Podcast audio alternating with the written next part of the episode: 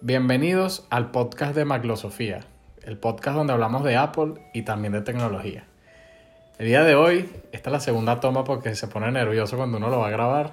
Les traigo un personaje que, bueno, una persona muy especial para mí, es alguien muy querido, básicamente es mi hermano. El maravilloso, el inigualable, el peludo, Ay, pero. el entregado al- a la vida paternal, el ingeniero Giovanni Guerra, claro que Ah, sí. Bueno, mucho gusto a todos. Y pues contento de, de estar aquí y formar parte de este, de este Mac- emprendimiento de, mi primo que se llama pues Magrosofía o, o. Macoxofía, que ese es otro, otro término muy Marico, el importante. de Javier, de- si escuchara esto se cagaría la risa, hay que decirle que lo escuche. Probablemente, probablemente. Yo sé que lo va a disfrutar. Bueno, eh, hoy cambiando un poquito más la tonalidad del podcast, eh, vamos a hablar un poquito con acento más de nosotros. Normalmente trato de mantener un acento un poquito más normal Más neutro. por si nos va a escuchar gente de afuera. Porque ya tengo amigos que están en Argentina, entonces a lo mejor nos escuchan distinto. Pero, pero bueno, si ya estás aquí es porque me quieres y a juro vas a escuchar esto así como hablamos nosotros. Bueno, Bueno. Giovanni, ¿cómo te sientes? Es primera vez que grabas un podcast. Es primera vez que grabo un podcast. Es bueno que sea, es mi primera vez y bueno, lo que me alegra es que es contigo. Mira, este, no me lo imaginaba de otra manera, la verdad. Bastante placentero. Bueno, está de más decir que estamos grabando los podcasts con dos iPhone, así mantenemos la, la pulcritud de lo que es el ecosistema Apple. Pero, ¿de qué vamos a hablar hoy? ¿Por qué te traigo hoy? No porque seas mi primo, que seas mi hermano, sino porque tú eres ingeniero. Y realmente lo que yo quería con este episodio era. Primero que me dijeras, me dices qué haces, a qué te dedicas, Ok. porque efectivamente dije que era ingeniero, pero ajá, ingeniero en qué, en el amor, no, bueno. Ah, bueno. Claramente no, Pero pero, pues, puedo hacerlo por ti. pero para que te identifiques quién eres, qué haces y ahí vamos viendo cómo fue que tú fuiste metiendo primero Apple en, en tu, vida, tu día a día y en tu vida profesional, pues que es lo más importante. Y por qué te tuve que jalar bolas para que te compraras otra vez el iPhone viniendo de un Samsung. Entonces, Ok. ajá, explica, explica primero qué haces y después Ah, dices eso. Bueno, yo como tal soy ingeniero de mantenimiento mecánico. Eh, mi, mi trabajo está orientado actualmente es al desarrollo de, de procesos y estandarización de la organización. O sea, digamos que yo soy quien te estructura tu empresa, quien te da la orientación hacia donde tú debes ir para que tu trabajo se haga más fácil. Ese es Claro. mi objetivo como tal. Ahora, ¿cómo relacionar pues un, este ecosistema Apple con mi trabajo? Bueno, yo... Bueno, eso, eso es algo que vamos a hacer ahorita, pues. Eso es algo que vamos a hablar ahorita. Pero que es interesante porque, claro, aquí hay gente que nos va a escuchar que no, no sabe, pues no tiene ni idea de por qué no nos podemos poner tan técnicos. Pero. Que es increíble ver cómo, o sea, a nivel empresarial o a nivel humano, trabajamos como una computadora. O sea, si no, los procesos no se ejecutan de forma precisa, se, se- todo se jode, se, se daña, pues se descoñeta. Sí, bueno, fíjate que la mayoría de las empresas acá en Venezuela ya por, por cuestión de rentabilidad de negocio Ujú. utilizan es el sistema Office. No, Exacto. están- no utilizan pues un El ecosistema un- Mac. Exacto. Este, este sistema desde mi punto de vista es mucho más amigable ya porque la, la- la- digamos lo que sea numbers o pages o keynote te- son como más manejables, son más amigables en el sentido de que tú lo puedes mover a tu gusto. En cambio ya un sistema Office sin crítica es un poco más Es rígido. como más rudimentario, pues. más allá de lo rudimentario es que es rígido, o sea, no te permite... No es muy flexible, pues es como muy... no te permite diseñar a tu gusto bajo tu imaginación, por así decirlo. En cambio, esta, este sistema del, de la Mac pues, es más amigable en ese sentido. A pesar de que tú no lo conoces, se te hace intuitivo. Pero una vez que ya tú lo internalizas y lo empiezas a manejar, siendo algo intuitivo, te va a facilitar mucho el trabajo. Y de hecho, muchas veces en mi trabajo, otras personas han creído que yo soy un diseñador por el tipo de trabajo que hago y Mm, no. Claro. Sí, lo que pasa es que la producción, el acabado final del documento se ve más profesional. Exacto. Sí, yo creo que también, o sea, yo por lo menos fui usuario de, de Windows y del paquete Office hasta hace poco. Fue ahorita es que estoy empezando a dar como mis primeros pasos en, en lo que es el ecosistema de Apple de, de oficina. Ahora, a nivel mundial yo me imagino que debe estar más, debería estar más estandarizado el sistema de Mac. ¿O tú crees que más el de Office por los momentos? Evidentemente más desarrollado está el de Office. Primero, porque siendo un producto, bueno, yo lo llamaría un producto tipo chino, que es de consumo masivo, pues evidentemente se va a desarrollar más y la mayoría de las empresas lo utilizan más. ¿Qué pasa? Que hoy en día aquí en Venezuela las personas tienen, el, tienen como un- una filosofía o una idea, una ideología de si yo compro Office, estoy comprando algo que a futuro me puede salir más barato porque le meto un sistema eh, chipeado, por así decirlo. Exacto. Entonces todo me, sa- exacto, me sale más rentable. En cambio con la Apple no, porque si se lo meto se daña.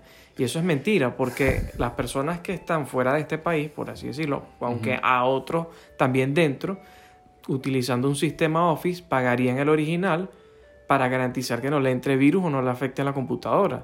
Pues si vas a comprar una computadora Claro. costosa, No le vas a meter un programa no le vas a meter algo. dañar. Exactamente. Entonces, aquella persona que compra un sistema de la, de la Apple tiene que ser consciente que si vas a comprar algo de un costo elevado, Sí. pues tienes que invertir en algo que es pequeño para el daño que le puede ocasionar.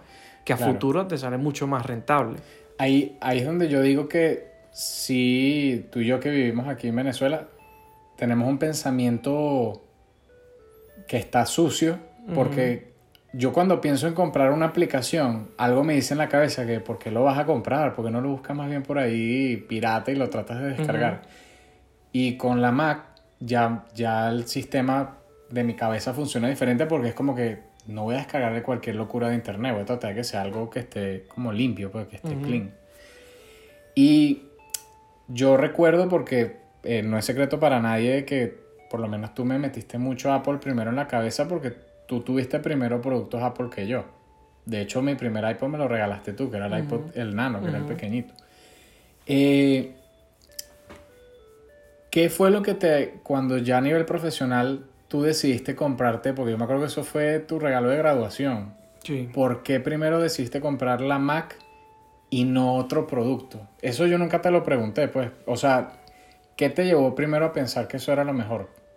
Primero, ya era un momento crucial en mi vida de decir, ya me gradué, ya me toca trabajar. pero yo necesito recursos para poder ejercer mi carrera.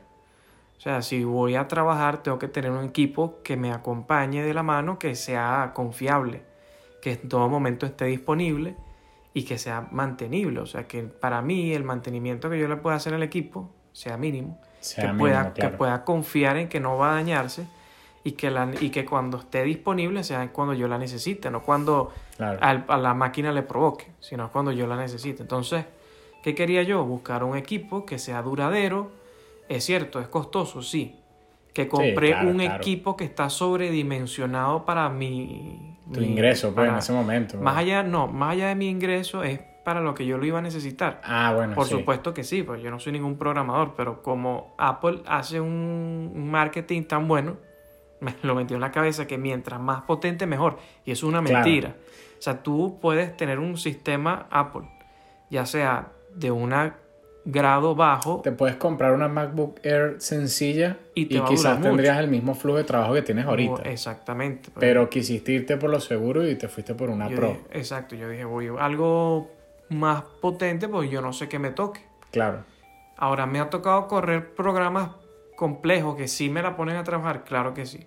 Pro- Claro, AutoCAD tú lo usabas mucho. Más allá, no, AutoCAD no. estudiando, ¿no? Hay otros, no. Hay otros programas como, este, mira, hay unos que se llaman BPMN, que es Business Process Management, que eso Ah, bueno. va sobre el- la automatización de procesos. Entonces es un programa que te hace correr la, el, el- el proceso en sí para saber si es rentable o no trabajar de esa manera. Entonces te pone los, a trabajar mucho más los procesadores. Claro, como que te, te ejecuta de forma artificial lo que sería la consecución de los procesos Exacto. en ese negocio. Ah, exactamente. Bueno, algo importante de que me he dado cuenta ahorita siendo usuario nuevo de Mac es que a veces toca hacer un poquito de investigación de aplicaciones que uno no- nunca te llegan publicidades ni nada, que a lo mejor son muy útiles, están ahí y no, no le sacas provecho. Creo que lo primero que uno hace cuando se compra una Mac es ver qué juegos Están ¿Qué- qué disponibles. juegos están Exacto, disponibles, Es una realidad. Pero es medio decepcionante, por lo menos para los que usamos Mac de Intel, que que antes no habían tantos juegos. Ahorita con las M1, que son los chips nuevos, te van a correr los juegos que estén en las tiendas del iPhone también, Sí, de iOS. Entonces, claro, eso ya nos abre más el abanico a, a todos, pues. a todo. Pero vale la pena. Esa es la pregunta. Porque si tu primer objetivo es jugar, yo creo que una MacBook no, No. ni una iMac sería tu primera opción, pues realmente. Mira, si quieres jugar, para eso están los Nintendo. La computadora, desde mi punto de vista, es para claro. trabajar. Sí. Es trabajo. Aquí, por lo menos en Venezuela, yo lo veo como trabajo. Bueno, y, y algo que no, no lo hemos mencionado, pero vamos a decirlo porque hay que hablar con sinceridad. Las MacBook se ven arrechas, se ven poderosas, se Son- ven profesionales. Son estilizadas, tienen un diseño agradable a la vista, llama la atención. Sobre todo tú como, como un, voy a decirlo así, como un ingeniero freelancer, porque al final tú vas a la empresa y presentas tu, tu, Mi servicio. tu servicio. Llegar con una Mac ya te pone en otra categoría, en otro Eh, perfil. Pues. Sí, eso yo lo he notado en todas las entrevistas. El primer impacto es ese. Cuando saco la, computadora. computadora, la, la reacción es evidente. Pero eso es parte del, del valor agregado de uno haber invertido tanto en un producto. O sea, Sí. que te pueda generar esas cosas, yo, yo digo que está perfecto. Y si me dicen, ah, me la compré porque estéticamente era profesional, para mí es un argumento válido, pues. O sea, creo que está bien. No al punto de llegar a... Imagínate que tuvieras una computadora genérica y le pones una carcasa Apple solo por generar ese impacto, coño. Y no porque si estás... Claramente estás en un error. Viéndolo, la filosofía sería como vanidad. Sería vanidoso, pues, y sería, no es el punto por el cual Apple hace las cosas. ¿Lo hace estéticamente bonito? Claro, porque por eso justifican el precio del producto. Pero sobre todo tú que la manzana tuya es retroiluminada, sí. Lástima que le quitaron eso a las Mac, porque la manzana retroiluminada era un detalle Era muy bien- bonito. Era un detalle bien bonito. Entonces, claro, eso te ha afectado positivamente a la hora de, de tu ir por primera vez a encararte con alguien que te va a contratar, pues. Sí, la mayoría de las empresas ven eso como algo, te ven muy profesional, porque dirán, trabajará bastante pues, para comprar un equipo de esa Exacto. gama, dirán, bueno, entonces es una persona que, que sí te puede representar organizacionalmente. Entonces a veces tener buenos equipos que se vean bien, que estén cuidados, que estén limpios, que estén operativos, eso le llama la atención a un cliente, y es algo que es muy importante tener en, Sí. en cuenta. No, y sumado también a lo que tú llevas ya para esa entrevista, que es tu, tu diálogo de, de venta y profesión, Exacto. que es lo que termina de acoplar la imagen de profesión, porque si eres un personaje mediocre ejerciendo tu trabajo y tienes una Mac, te ves peor incluso, porque te ves como medio, como aquí decimos indígena, pues te ves indígena, te ves, se nota Poco que... profesional. Sí, te ves poco profesional. Se nota que no, realmente no le estás sacando el provecho y utilidad a la máquina que tienes. Pues, Eh, pues sí, Giovanni siempre ha frecuentado los productos Apple, pero Mm. Giovanni tuvo un tiempo en su vida donde Giovanni dejó de lado su iPhone y se metió en Samsung. Cuéntame por qué hiciste ese cambio y no solo a nivel, no lo vamos a ver desde el punto de vista negativo, era para meterle el drama a la, a la pregunta, pero si vienes recientemente de un Samsung y quiero saber cómo fue, cómo fue ese cambio y qué te hizo otra vez regresar. Pues. Bueno, yo, Yo lo conozco, pero para que la gente sepa. Para que sepa. Yo tenía un iPhone 6 Plus, si no me equivoco, en el año 2018. Duré cuatro años con un Samsung Note 8. ¿Por qué me cambio? Pues me cambio porque pues, Samsung me vendió y literalmente lo compré por eso, era por el lapicito. El- ese era el Galaxy Note. ¿verdad? El Galaxy 8. Note 8 me pareció algo muy innovador, me pareció algo muy único y quizás salir de ese sistema que a veces yo en su momento se lo sentía muy rígido, que era el de la Apple, tanto Sí, siempre como rígido, disculpa. como tú. Entonces, Sí, claro. sie- siempre era, era ya tanto tiempo usando el iPhone, era como siempre lo mismo, siempre lo mismo, siempre lo mismo. Y Apple en ese entonces no es el mismo que es hoy en día. Sí. Su desarrollo era muy lento. Era un, siempre un teléfono similar, similar, similar, pero no terminaba de dar ese, ese cambio en el sistema como lo puede estar dando hoy en día con los widgets, en este caso. Sí, que, que le dan más utilidad y son más vistosos. Exacto. el o sea, software era como muy continuista, pues no, no Exacto, tenía eh. cosas innovadoras. No, no había algo que a mí me motivara a seguir en, en un iPhone, porque no tenía nada especial en realidad. Mm. Un iPhone 6 Plus no, tiene, no tenía nada especial en su momento. Claro. En cambio, yo veía un Samsung Note 8 con una pantalla pues de alta calidad que te Sí. pone esos colores, que te da el lapicito, que te, tú puedes dibujar en la pantalla. Y la pantalla curva, de borde Exacto. infinito, sí, estéticamente te impacta Era- cuando lo ves. las dimensiones, la capacidad de la batería, pues tenía tantas cosas positivas que dije, bueno, ¿por qué no irme un tiempo y después yo regresaré? pues? Ahora me voy con este sistema, ¿me gustó? Sí. Eh, para decir cuál es mejor o no, para mí, desde un punto de vista, si tienes el ecosistema de la, de la Apple completo, es mil veces mejor porque es más fácil. Le sacas más Le provecho. sacas el provecho si tienes el ecosistema. Si no lo tienes, es, lo mismo. O sea, no, no es lo mismo, pero no, le vas, a- no vas a vivir esa Claro, te- experiencia. teniendo una pieza tan importante como la MacBook, claro, el iPhone se vuelve, Necesario. se vuelve necesario. Más que, Más que un Apple Watch o unos AirPods. sí, exacto, se vuelve ya es necesario un iPhone para continuar con el mismo lenguaje de trabajo que estás manejando en la. MacBook. Y que cualquier necesidad, no tengo, un, no tengo un pendrive, no tengo cómo enviártelo, que me ha pasado en muchas ocasiones en el trabajo. Ah, sí. Ah, mira, que no me sirve, no hay internet y no tengo pendrive. Bueno, me lo mando yo desde la computadora por AirDrop al teléfono y desde el teléfono con los megas te los mando a tu correo y ahí lo abre. Entonces, es una herramienta que de algún modo te facilita solventar cualquier problema Sí. y eso es algo que te hace ver a ti muy bien ante los clientes, porque busca solución. Exacto. No, y yo creo que eso es algo que hay que conversar, sobre todo tú porque también viviste un tiempo con MacBook y también con el Samsung.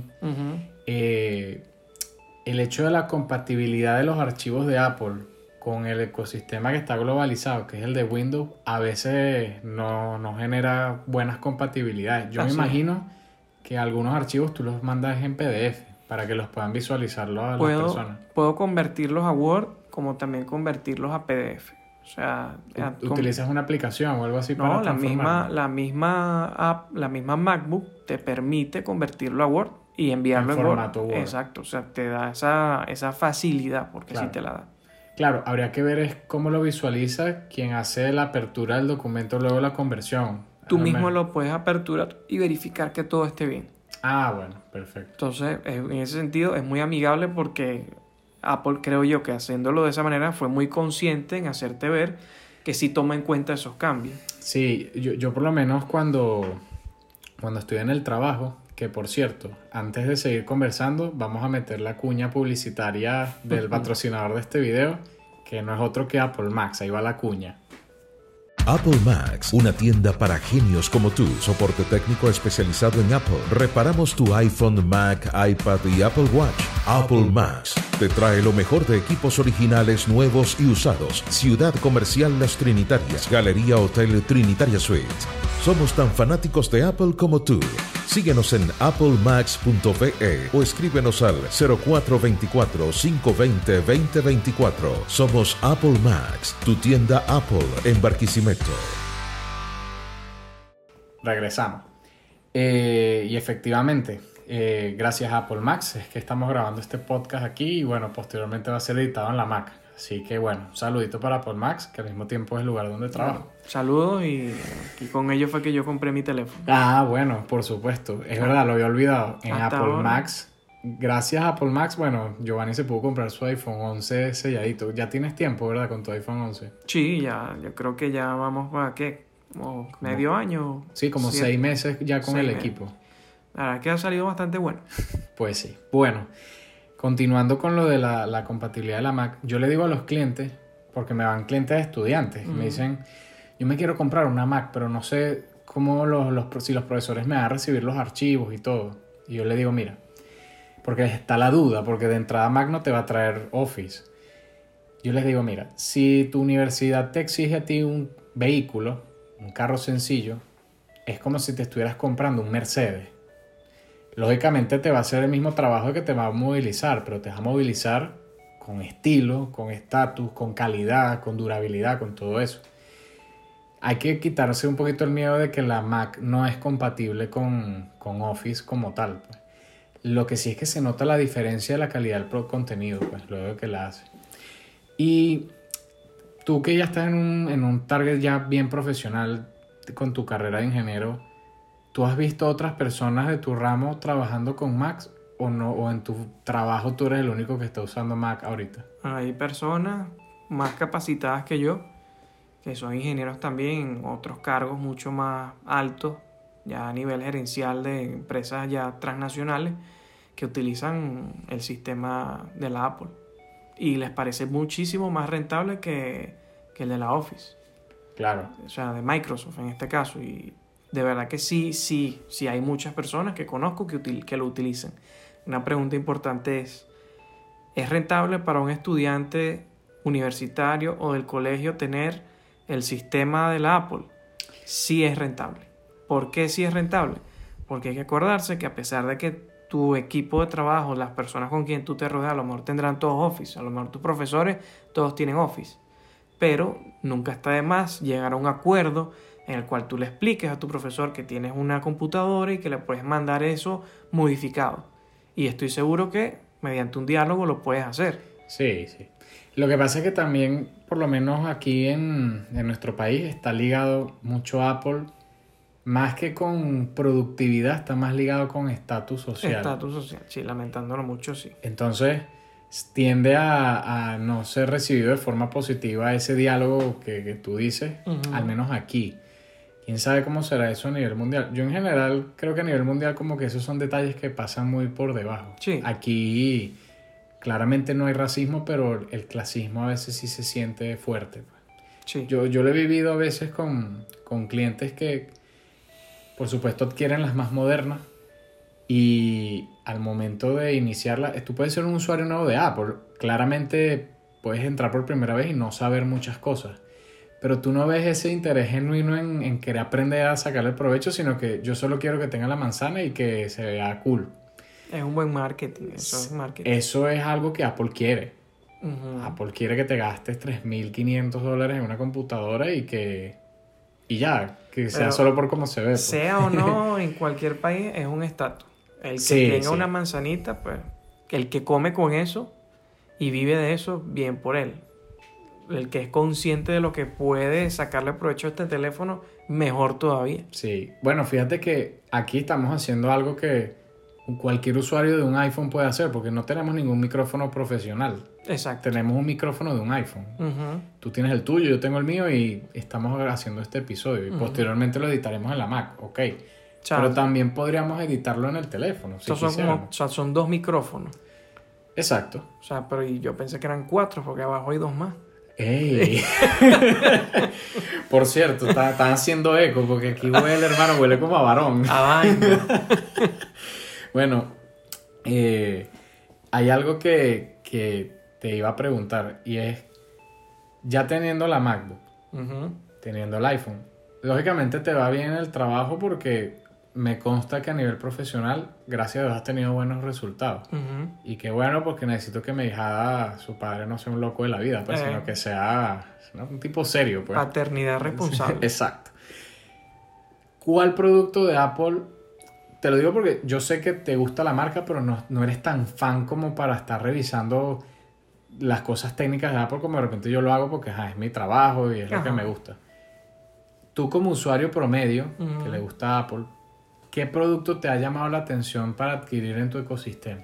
Porque tienes varios productos ahí. Pero fuera, fuera de la MacBook y el fuera iPhone. de la MacBook y el iPhone. Claro, renovarlos sería genial. Exacto, renovarlos en tal caso. Pero suponiendo que ya tienes los que tienes, un iPad. un Una- iPad. Un iPad Pro con su teclado y el lápiz. O sea, con el, con el Con la funda, la funda mágica, la que Ajá, utiliza eh, ex- ahorita. eh, Excelente. Se llama Magic Keyboard. Sí, el creo. Magic Keyboard, pero el que es compatible con el iPad. Y el Ajá. Apple Pencil de segunda generación. Eh, exactamente. Por- la pregunta es ¿por qué? Exacto, ¿cómo lo meterías en tu flujo de trabajo? Bueno, primero considero que me, me- me- digamos que eliminaría el, la- el peso de lo que es la MacBook Pro. Considero que es un equipo pesado, que, Oye, que es delicado verdad. llevarlo, que un golpe te lo puede dañar. Y, y no parece, porque tú ves la MacBook, la tuya, por ejemplo, eh, claro, la pantalla es grande, la tuya creo que es de 14 pulgadas. No. La, la de 16 es la 16, tuya, ah. de 16 pulgadas. Claro, estéticamente tú la ves muy finita, pero sí, cuando la agarras se siente que es pesada, un bloque, pues es sí. pesada. Tiene una batería grande. Y que, bueno, o sea, ciertamente si comparamos a lo que es una MacBook Pro o un iPad Pro, pues no es lo mismo que tú puedas dibujar con el lápiz, que para mí es necesario tener un lápiz porque yo escribo mucho. Entonces Mm, eso en, ba- en base a esa escritura, como modifico muchos documentos, pues se me hace más fácil porque lo hago más rápido. Claro. Y sé lo que tengo que seleccionar, redondear. Entonces es algo que, que es más práctico para mí que una MacBook. Y- Y, para y- lo que exacto. yo la necesito, de repente para mí realmente es más rentable tener una iMac en la casa, el iPad, que es lo móvil, Lo que se y el iPhone. Y es más fácil. Claro, lo que harías es como desmembrar la MacBook y tendrías la pantalla, que es el iPad, Ajá. y te quedas con la computadora, que es el iMac, ya en tu casa para desarrollar tus procesos de forma más cómoda. Con pues. calma, sí, exactamente. Yo lo, yo lo haría así. Bueno, ahorita hay un, hay un tema duro en Apple y es que fíjate que la iPad Pro, que es la que tú me estás mencionando, tiene el procesador M1, que es el mismo que tienen las MacBook de 13 pulgadas. Se parecen mucho como producto. Y claro, yo creo que la configuración que tú me estás dando es la óptima. El iPad que es dinámica, es ligera, es poderosa y tener algo más rudimentario, más computacional, está en el iMac. Pero Está más orientado a una, una MacBook Pro, en este caso, a un diseñador. Exacto, alguien que vaya a hacer muchas capas de personalización en una fotografía o en una edición de video. Lo que puede hacer que yo necesite una computadora muy potente es si voy a correr algún programa de diseño, que no necesariamente tiene que ser de fotografía, puede ser otro tipo de cosas de ingeniería que realmente son bastante... ameritan un, un procesador de mayor capacidad. Sí, más avanzado. Claro, porque el iMac sería como tu centro de organización completa, como tu centro de mando, Ajá. y el iPad y el iPhone serían los periféricos que tienen Cuando- esa información que Exacto, desarrollaste ahí. pues. Exacto, cuando voy a una entrevista, plasmar las ideas, las posibles soluciones, cuáles son los beneficios. Entonces algo que se hace práctico y que se lo puedo pasar fácilmente a una persona y que él mismo lo puede ver. Claro. O sea, es muy, muy sencillo y es algo que al cliente le va a gustar. Tener algo fácil en tu mano que te llegue así, tú mismo lo puedes revisar y rayar. Sí, exacto, y interactuar con él, pues. Exacto.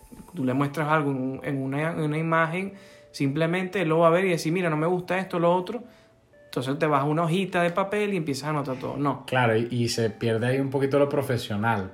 O sea, se pone más ameno porque escribir es algo que hacemos todos. Sigue siendo profesional, pero Sí, de repente con el iPad la persona te va a rayar encima. Y, a- y- y es una realidad. Al director le gusta rayarle el trabajo a quien le está prestando un servicio porque él quiere decirte cuál es su necesidad exacto. y quiere que tú la entiendas para que se la solucione. Bueno, lo bueno es que ahorita, o sea, mientras me hablas, claro, una iPad Pro, la comodidad es la pantalla, que es grande, es cómoda. Eh, si escuchan un sonidito parecido a este, es porque, Ah, Ay, no. Oh, oh. Eso está raro. porque bueno, estamos vapeando. Pero eh, ahorita hay tres categorías de iPad. Tienes el iPad de novena generación, que es la que conoce el diseño toda la vida con su botón home, que es compatible con el Apple Pencil de primera generación. Ujú. Lo malo, ese pencil no se pega magnéticamente al iPad. Ah, Tiene el iPad mini, que el iPad mini, de verdad creo que ese sería el, el iPad perfecta para ti, porque es, pequeña. Pequeña es- es- son como tres iPhones, cuatro iPhones juntos, o sea, no es tan pequeña tampoco. O sea, como, como el huevo mío, pues. Mierda, los niños escandalizados escuchando la vaina. ¿Qué es esto? Este, Yo- no es yo- el- este podcast no es para menores Yo, yo quería, yo quería escuchar de Apple y terminé escuchando de huevo. Otro tipo de man- otro cabeza de manzana. Clásico de Giovanni, por supuesto. Bueno, que el iPad mini es como un iPad Pro en miniatura, incluso usa el pencil de segunda generación, Ajá. que es el que se acopla magnéticamente con el iPad. Eh, claro, la cosa es cuánto está dispuesto uno a invertir en eso. Porque claro, si lo quieres con todos los periféricos como el forro y todo, si hablamos de una, una compra de unos 1500. Si tu estructura de costo lo amerita, Yo creo que, lo da, sí. Ahora, claro, hacer la transición desde... O sea, tendrías que directamente comprar la iMac primero para luego después adquirir el iPad, porque vender el- la MacBook y comprarte un iPad te quedas sin, el, sin esa, esa capacidad de procesamiento de información, porque también afecta. Tienes que tener una decisión ya, tienes que tener un criterio ya maduro de, de saber qué es lo que quieres y hacia dónde vas y a tomar la decisión con confianza. Tienes que prepararte y saber a, qué te estás dirigiendo. Pues si vas a hacer un cambio así, tienes que ser consciente. No se puede tomar una decisión de, bueno, está ese lago ahí, es oscuro, yo no veo la profundidad, pero me voy a lanzar de cabeza. No, tú tienes que meter primero el pie y tú ves que no Sí. haya nada ahí. Lo que pasa es que, claro, estas decisiones de estos productos son de decisiones importantes porque cuestan dinero. Claro. O sea, cuestan bastante plata. Y claro, de repente tomar una mala decisión, o como me pasó a mí cuando me robaron el reloj, son, son cosas que te afectan porque te quedas sin el producto. A nivel de soporte técnico, me has dicho que le has invertido poco, porque si alguien se está pensando comprar una MacBook y de repente cayó aquí en el episodio, sería cool que respondieras esa pregunta. ¿Cómo ha sido tu experiencia con el soporte técnico? Y si se te dañó, ¿qué le pasó? Mira, yo la tengo, si no me equivoco, la MacBook desde hace ya como seis, ¿cuánto? Como cinco años, creo yo. En cinco años, yo, o sea, por, por fallas propias de ella, fuera de lo que yo hice de meterle un Word por novato o peluche, por así decirlo, este, fuera de eso, a mí me falló la computadora en el momento que hice la actualización. Claro, porque era un programa fallo. craqueado, pues. Exacto, que es algo que no se debe hacer, es lo que hablábamos en el principio.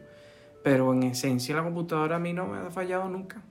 O sea, esa computadora ha sido fiel, o sea, no, no, no, no hay fallo. O sea, hasta ahora ha sido una computadora muy competente para lo que yo la he necesitado. Se ha portado bien. Tanto para entretenimiento personal como para trabajo. Bueno, no nos digas qué cosas has visto ahí, porque la MacBook de repente, ¿qué? Pero, Giovanni, pero ¿qué, qué ¿Hasta búsquedas son estas? ¿Hasta cuándo?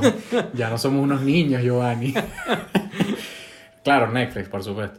Exacto. Eh, la que lo hubieran visto los ojos a Giovanni, se le iluminaron. Me puse todo erótico. El, el, el ecosistema Apple es restrictivo, pero bueno, claramente cuando uno ya logró entrar, uno se queda. Es algo que, que funciona así. Eh, algo importante para los usuarios de Mac y de MacBook. Tú me dijiste que hace poco actualizaste a Monterrey. Sí. Yo también actualicé mi Mac a Monterrey, pero actualicé con miedo. ¿Te ha funcionado bien en Monterrey? Sí, sí. Perfecto. Tuvimos una falla hace poco en el soporte técnico de la tienda y fue una MacBook 2019, pero de 13 pulgadas, de las más pequeñas. Esa MacBook le actualizaron el software a Monterrey y en el proceso seguramente se quedó sin luz, cosa que no es rara aquí, o se quedó sin internet y el software no se descargó de forma adecuada y la computadora quedó en un loop de reiniciarse constantemente Mm. da miedo. ¿Qué pasa? Monterrey es una, aplica- una aplicación, no, una actualización de software que está pensando más en los procesadores nuevos y a veces no tanto en los de Intel, donde estamos nosotros. Y claro, renovarnos aquí a M1 es algo que va a pasar, pero más lento, porque bueno, es un costo bastante elevado una de esas nuevas. ¿Qué le diría yo al que está escuchando y se está planteando si actualizar o no? Averigua primero qué compatibilidad tiene Monterrey con tu hardware, es decir, con qué computadora tienes tú. Si caes dentro del rango de las que actualizan el software, investiga un poquito en internet cómo le han ido a los otros después de la actualización. La primera vez que yo actualicé a Monterrey, por, por atorado, por no saber, eh, la computadora se me puso lenta. Claro, la primera vez que estaba corriendo el software nuevo. Y yo dije, nada, la dañé. Así loco, la, la jodí. Entonces le- lo que hice fue hacerle un downgrade, la volví a poner en Big Sur, que era el software anterior, y funcionó bien. Pero el otro día estaba acá, me salió otra vez el mensaje de actualizarla, y yo dije, "Ah, que sea lo que Dios quiera, porque ¿para qué la voy a tener? ¿Para, para no actualizarla? Ah, le di. me arrepentí cuando le di, pero bueno, dejé que cargara y la verdad está funcionando al pelo. O sea, ahorita Mira, la encendimos y prendió. Yo, yo lo que te puedo decir por mi parte es que si los ingenieros o los especialistas de la Apple te permitieron recibir la actualización es porque tienes la capacidad para hacerlo. Sí. Ellos no se van a, a meter el- ellos mismos la daga. O sea, que no sé, sería muy incongruente que te vendan un equipo de alta gama Sí. para después darte un sistema que en vez de ayudarte te va a dañar. Entonces, ¿qué clase de, de, de, de proveedor de servicios? sí, de servicios. Todo realmente, más allá de un producto, es un servicio. Te va a dar a ti algo que te va a dañar. O sea, sería algo incongruente. O sea, te vendo para joderte. O sea, no. No, claro, No, lo que no, pasa es que también tú y yo que somos, que nos gusta la marca, a mí me gusta ver a Apple como una empresa que, que me cuida, como que, ok, hiciste la inversión de comprar esta computadora, yo te voy a dar actualizaciones de software, te voy a mantener al día, y el día que cuando humanamente ya no sea compatible, ya no te voy a dar más actualizaciones. Exacto. Pero claro, si hubo polémica una vez que Apple empezó a actualizar iPhone más antiguos y de entrada los ralentizaba a propósito, y Apple se llevó una demanda dura por eso.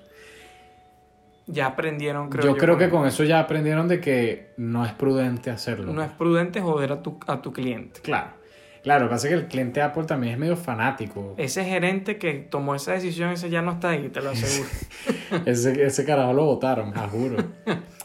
Lo que pasa es que a nivel empresarial, cuando creas un producto tan bueno como un iPhone y te das cuenta que tus clientes no lo están renovando a la rapidez que necesitas tú para mantenerte en buenas ventas, imagino que en cualquier mesa directiva se pone esa idea sobre, bueno, valga la redundancia, sobre la mesa, de por qué no ralentizamos un poquito los hardware más antiguos y así los obligamos a actualizar el equipo.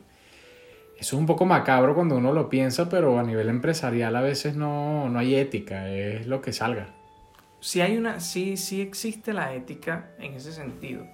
Tú puedes pensar, como hablabas en ese video, de que la Apple crean productos zombies que se comen a sí mismos, que son caníbales. Sí, se canibalizan los productos. pues. Eh, eso es, eh, si lo vamos a la tendencia mundial, todo es así hoy en día, hasta los carros. O sea, Sí, sí. entonces la gente antes, anteriormente te decían, es que los carros viejos, fíjate, son una lata dura, no se dañan, son buenos. Realmente un, si tú chocas en un carro viejo, lo más probable es que muera. Si tú chocas en un carro moderno, Hay Tiene- tecnología que te hay respalda. tecnología que por eso es fibra de vidrio y tienen viga de impacto que es más probable que sobrevivas a un accidente. Entonces, de repente, si tú lo ves desde ese punto de vista, entonces no es que la, la gente que vende los carros no es que te quiere joder. No es que quiere que quitarte la plata del bolsillo. Exacto, sino que te lo, te lo meten. ¡Ey! ¡Upa!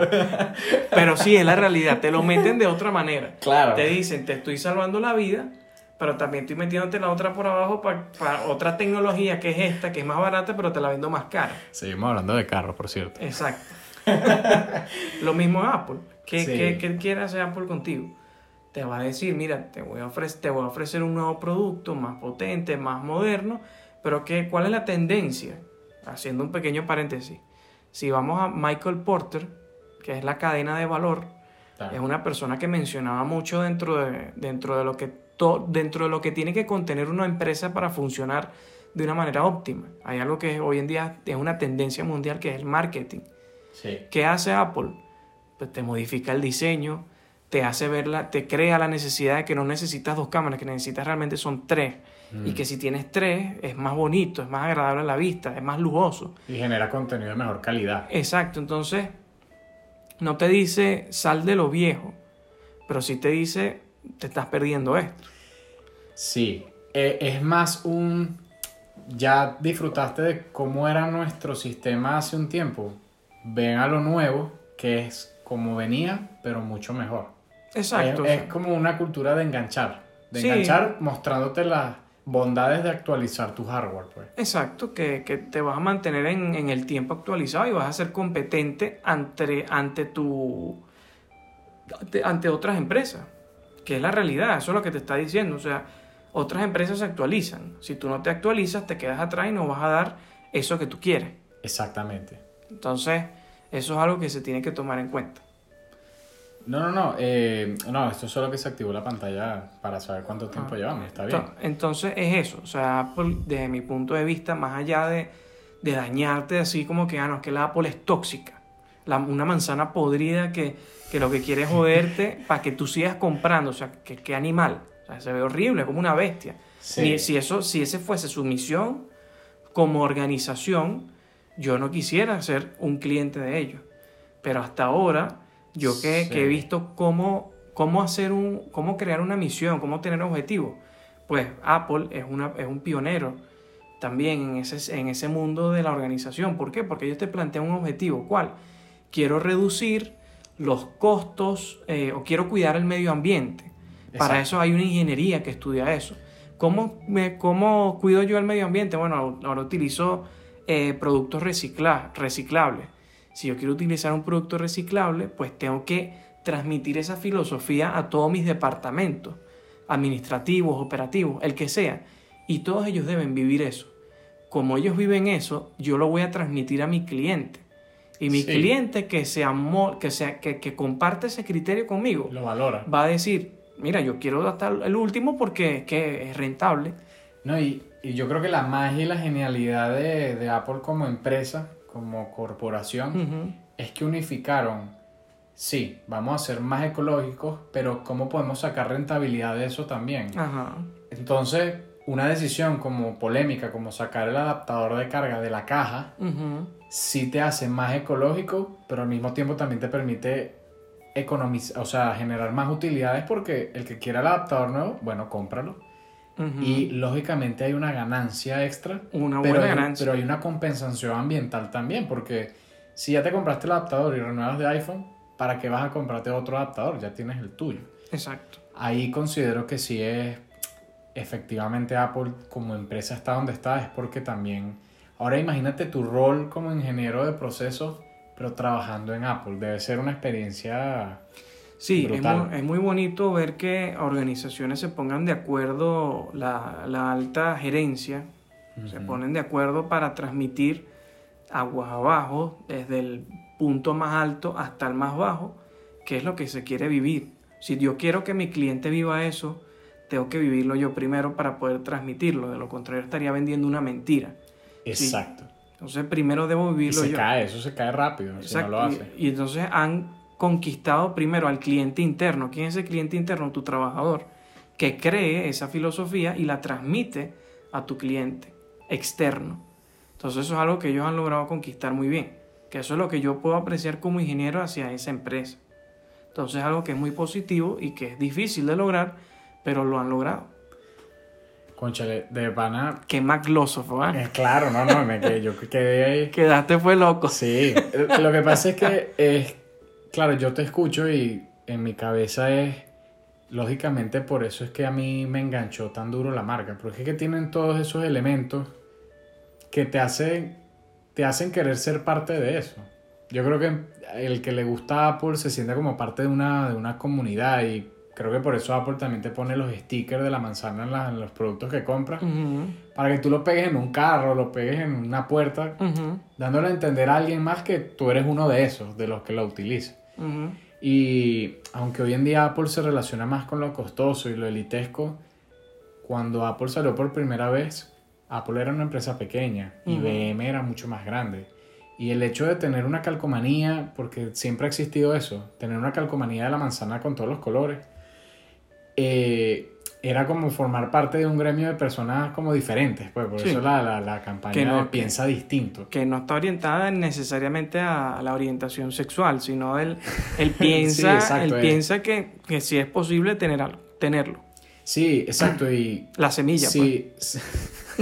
sino que si, si todo el mercado te está proponiendo que una computadora es algo empresarial, frío, gris, ¿por qué no te puedes comprar una que sea elegante, que sea eh, eh, graciosa? Porque las Mac siempre te han dicho hola cuando las prendes, o sea, es algo muy intuitivo y muy fácil de usar, amigable. Hu- Humanizan la marca. De hecho, Humanizan una de la las cosas que hace Apple, si te fijas cada vez que tú ingresas a la página donde vas a comprar el producto, siempre ves imágenes de personas. Sí. Personas de distintas razas. Ahí te están diciendo que es inclus- inclusivo, ¿no? Sí, piensa en todos. claro. Piensa en todo, eh, ves a las personas sonriendo, interactuando entre sí, entonces humanizan la marca.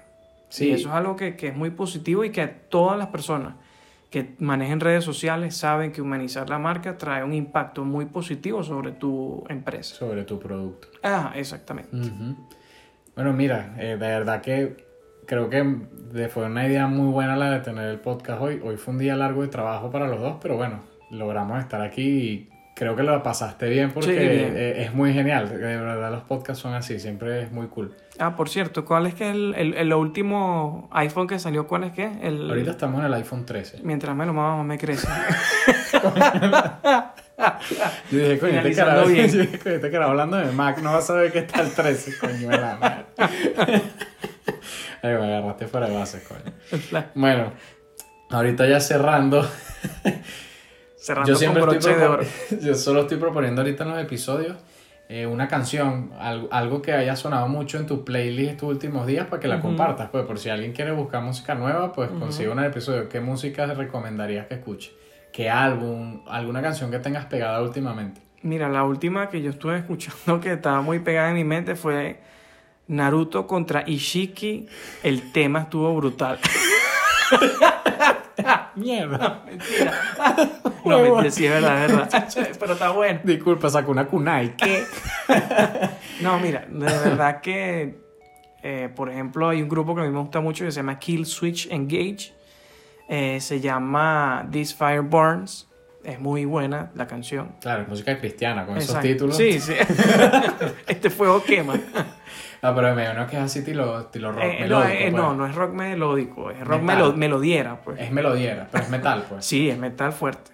Sí, No, no es metal satánico, es No, no, metal de ping. No, pero fíjate, Skillet es un, es un grupo cristiano, Ajá. pero tocan un rock chulo, o sea, Sí. un rock metálico bien. Bien, cool, eh, más o menos. Perfecto. Bueno, nada, agradecido por tenerte aquí, hermano. Gracias Sabes a ti por la invitación. Podemos retomar otro episodio hablando de otro tema, alguna Claro noticia sí. de Apple y, y bueno, eh, los espero para el próximo episodio. Y nada, gracias por estar en Maglosofía. Nos vemos.